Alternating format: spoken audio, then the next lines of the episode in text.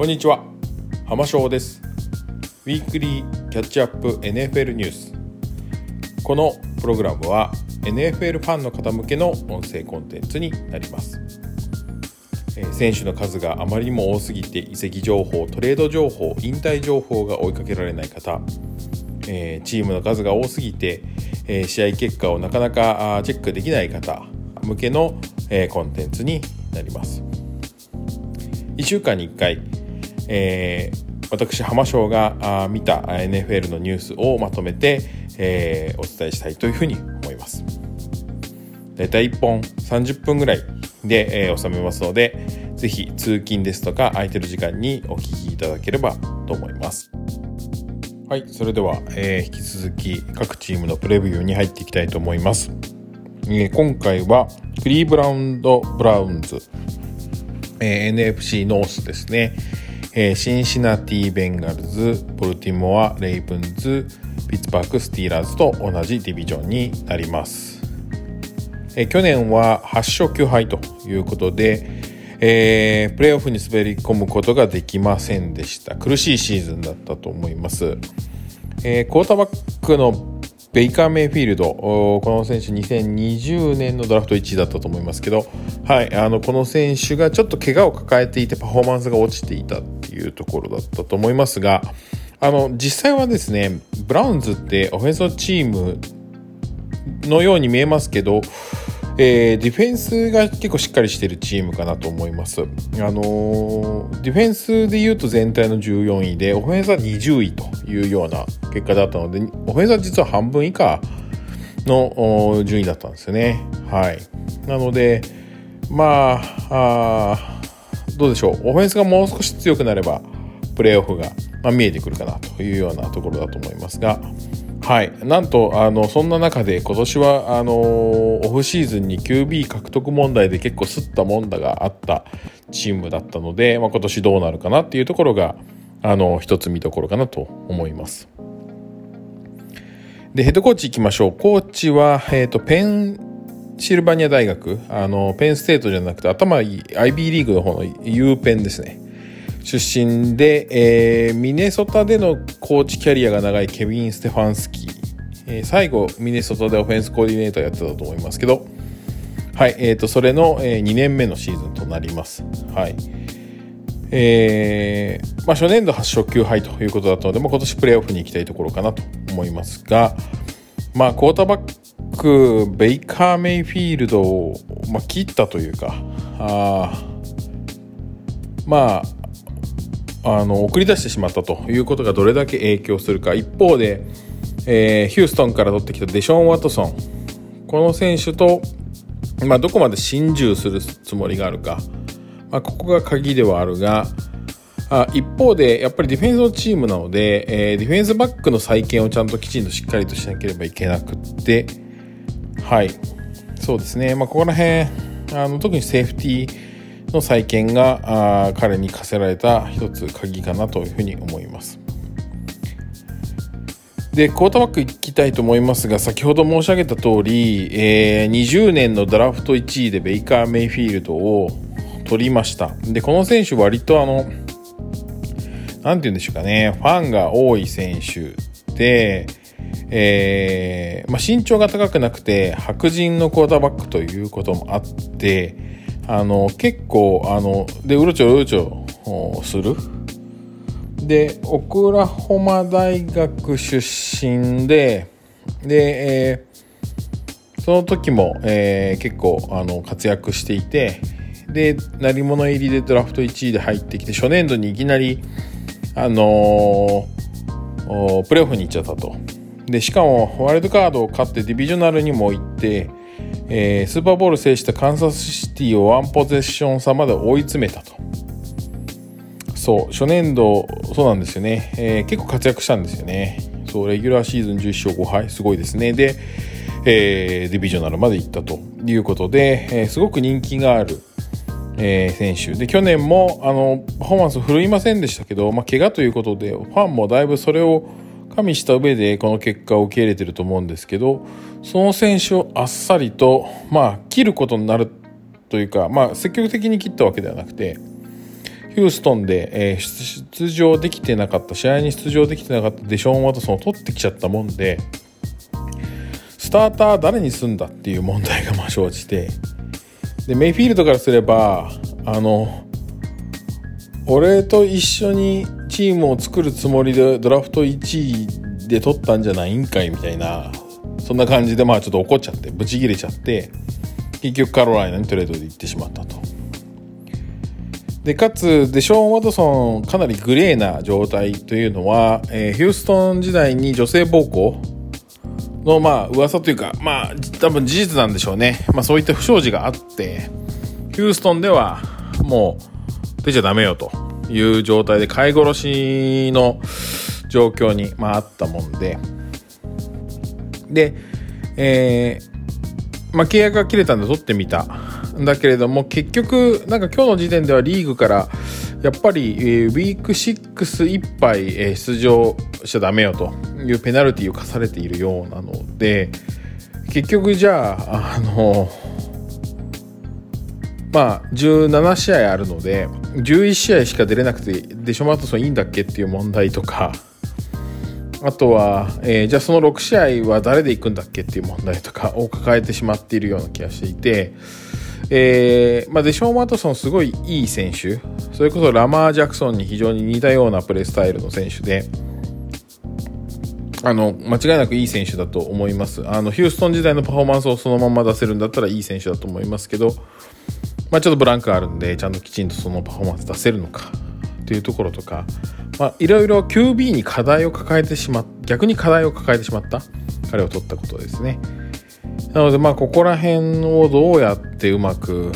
チームマネジメントしていくのかなっていうのはあまあ、ちょっとですね外野から見守っていきたいなというふうに思っていますがさすがコーチはですねそんなことは分かっているのでセカンドクォーターバックのジャコビー・ブリセット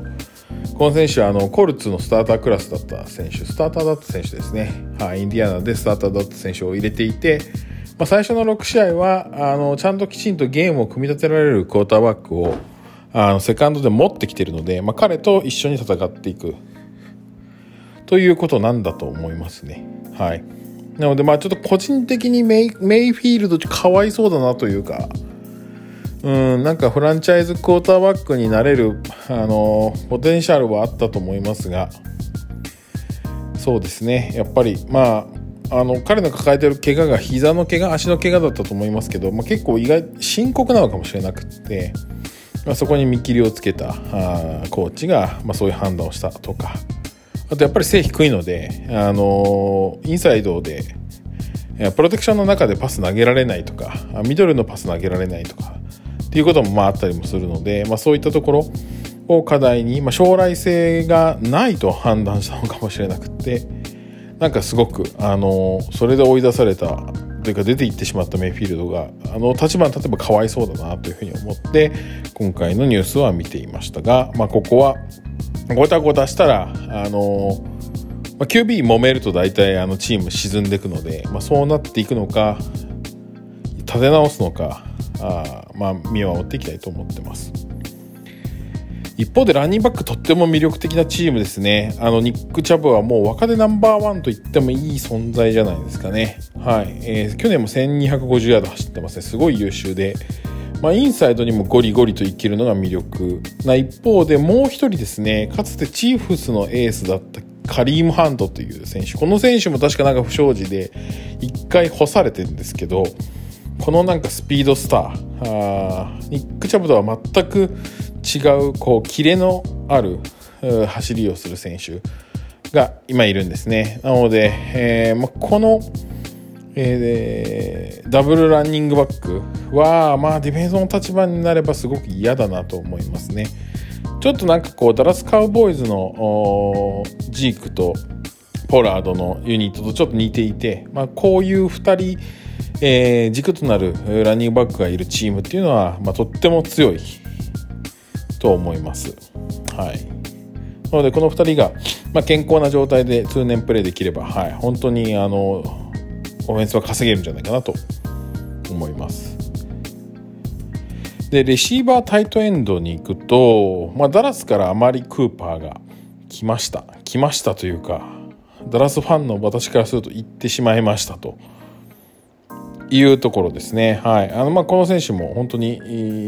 ースクラスになれる選手なので、はいえーまあ、クリーブランドでエースを取りに行くというところだと思いますしあとは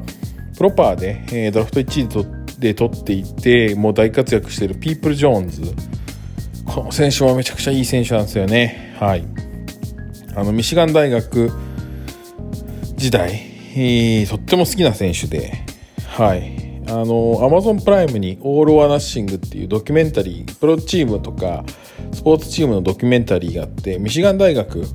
があの取り上げられた時あるんですけど、まあ、その時の、あのにもピープル・ジョーンズはまあエースとしてあの描かれていてあ本当にあのいい選手だし NFL でも活躍できてるなというふうに思いますなのであともう1枚ですねレシーバーはこれをどうやって作っていくかっていうところがあの鍵かなというふうに思っています。はい、なので、まあ、プレシーズンで高校を見ていくというところだと思いますね。で、タイトエンドはジョックですね。もう N から始まるので日本人にとってはすごく読みにくくて、ンジョック、エンジョック、ちょっと分かりませんが、この選手もまあいい選手ですね。はい。あの、タイトエンド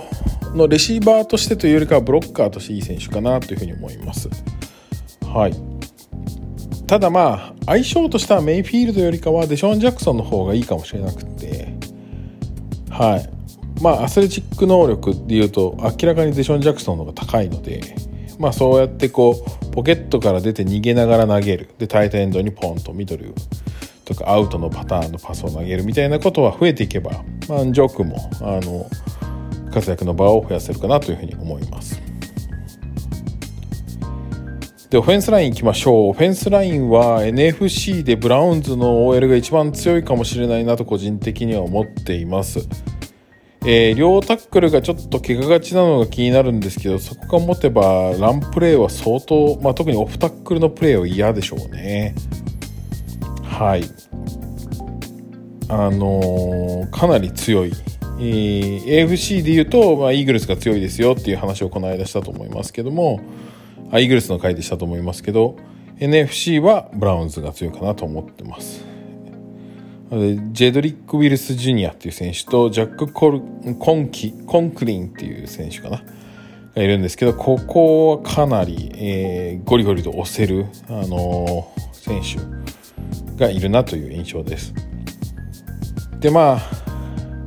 唯一穴があるとしたらセンターなんですけどセンターも、えー、シアトルからイーサン・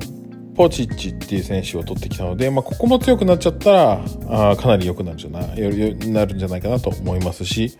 まあ、あのこんなにいい OL がいるんだったら別にデション・ジャクソンじゃなくてもいいんじゃないかってちょっと思ってもいてクォーターバックですね。はい、だからまあやっぱりメイフィールドかわいそうだなっていうふうに思ったりしています。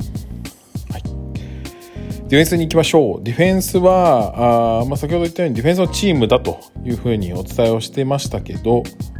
はい。えー、と、まあ、ディフェンスラインとてつもなく強いですね。特に両エンド、ディフェンスエンド、まあ、エッジは、なんかもう申し分ないというか何も言うことないという感じですね。リーグナンバーワンディフェンスエンド、エッジのマイルス・ギャレットという選手と、あとは怪物エッジ、昔ドラフト1位で、えー、どこだっけな、彼は。サウスカロライナから来てるのかな。あと思いますけどじゃあディビオン・クラウニーという選手がいますがこの選手もすごすぎますね。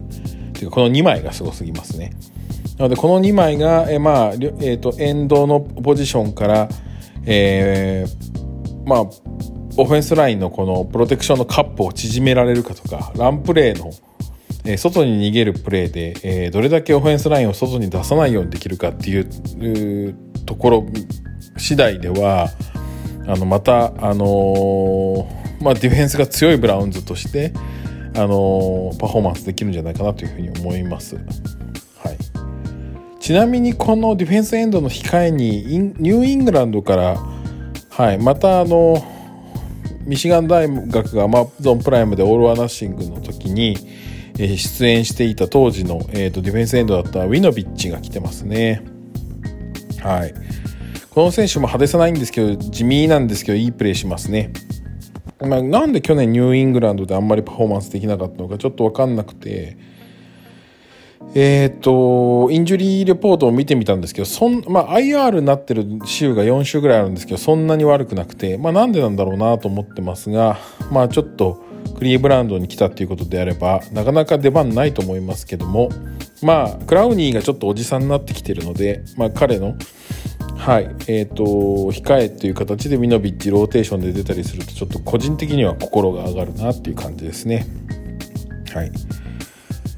えー、でラインバッカーいきましょう。ラインバッカーはみんな平均的な、まあ、プレーですね、まあまあ、ミドルラインバッカーにアンソニー・ウォーカーという選手がいまして、まあ、インディアナポリスから去年かな？あ来ている選手ですけども、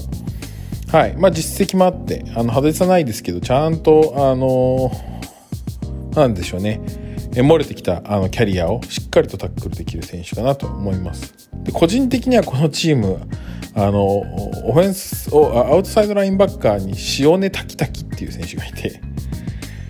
えーまあ、スターターなんですけどこの選手がいいプレーをしたりするとあの中継でアナウンサーが名前叫ぶんですけどなぜか半笑いになるっていうですねこれ絶対なんかあの名前の音というか、ね、サウンドが理由だと思うんですけど、はい、なんかなのでいつもあの塩根滝滝はあのブラウンズの試合のディフェンスの時って探しちゃうというか見ちゃうのでぜひあのファンの方はそういう意味でプレートは全然関係ないとこですけどあの注目していただければというふうに思います。で、セーフティーですね。セーフティーはディフェンスの中で唯一穴があるんじゃないですかね。まあ、ジョン・ジョンソンっていう選手は、まあ、すごく安定してますし、問題ないと思いますけど、あと1枚がなんか足りないという感じで、はい、プレシーズンで見ていくことになります。グランド・デルピットっていう選手と、グラント・デルピットか。あとは、リチャード・ルコンテっていう選手がいるんですけど、まあ、この選手、どっちかになるかなというふうには思っています。はい。で、まあ、コーナーバックはですね、もうプロボーラーデンゼル・ウォードがいるので、まあ、ここは心強いなと思います。であとは去年のドラフト1位のグレッグ・ニューサムをまあ多分ウォードと逆の方に置くんだと思うんですけどまあ彼がどれだけやれるかっていうところだと思いますね。はい、なのでまあ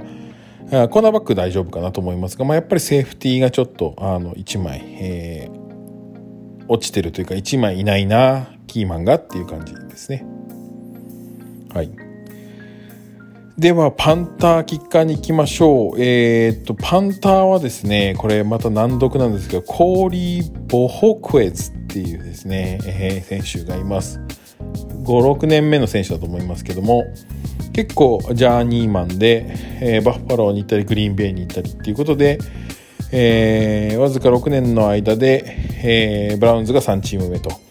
いうことですが個人的な印象はまあほぼないんですけど1個だけバッファロー時代にビルズ時代にクソパントを蹴って、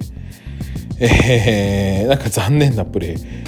えー、珍プレーみたいなことをやったことがある選手だと思っててなのでまあなんかあの個人のスタッツで見るとそんなに悪くないんですけど、まあ、波の選手かなっていうふうには思います。一方でキッカーは今年新人を入れてきてますね。ルイジアナステート LSU 出身のケイド・ヨークという選手。この選手どれだけやれるかちょっと分かりませんけども、えーと、まだまたあのカレッジファンの私からすると、えー、ルイジアナステートとマイアミの試合ですごい雨というか霧雨の中全然先のゴールが見えないのに試合終了間際に57ヤードのフィールドゴールキック決めたっていうニュースがあったような気がしていて確かこれこの選手だったと思いますけど、はい。まあ、そういったちょっとポテンシャルの高い選手入ってきてるっていうのは面白いなと思います。はい。えなので、えーと、ブラウンズ引き続き今年もちょっとあの台風の目というかあの確実にプレーオフいけますよという感じではないんですけど、えー、ブラウンズレイブンズベンガルズピッツバーグという結構どこが抜けてもおかしくないチームの中では結構個性的でなんか台風の目玉に本当なりそうなチームだと思ってます。はい、でちょっと簡単におさらいするとはい。えーと、QB 問題があってデション・ワトソンになったけど6試合出れませんよと、えー、メイフィールドさようならカロライナに行ってしまいましたというところ。ランニングバックはニック・チャブとカリーム・ハントで、まあ、全く問題ないでしょうと。ちょっと飛ばしますが、えっ、ー、と、オフェンスラインがしっかりしてきたら、えっ、ー、と、このニック・チャブとカリーム・ハントのランニングプレーはもっと出るでしょうと。で、レシーバーはピープル・ジョーンズとアマリ・クーパーがいるので、あと1枚。えー、あとはタイトエンドのジョークは、あまあ、もしかしたらデション・ジャクソンの方がいいかもしれない。えー、ディフェンスに行くとディフェンスは穴がセーフティーですと。なので、ジョン・ジョンソン以外を誰になるのかっていうところだけが唯一の、えー、課題で、えー、DL はもう、えー、マイルズ・ギャレット、ジャデヴィオン・クラウニーって言っただけでも、どのチームも震え上がる。えー、ラインバッカーもアンソニー・ウォーカーと、あとは、えっ、ー、と、タキタキですね。タキタキ選手ぜひ注目してくださいと。で、コーナーバックはデンゼル・ウォードがいるから大丈夫と。で、キッカーは新人というこんなチーム構成で今年は臨むようですね。はい。なのでまあ、えー、メイフィールドが出ていったことをちゃんときちんと正当化するためにはやはりデソンデショーン・ジャクソンで、えー、成果を出すということがコーチには求められている年だと思いますので、はい。なんかあのドラマを作るとしたらこういうチームだろうなと思って、えー、個人的には期待しています。ということで、えー、クリーブランド・ブラウンズのプレビューは終わりにしたいと思います。それでは皆さんごきげんよう。さようなら。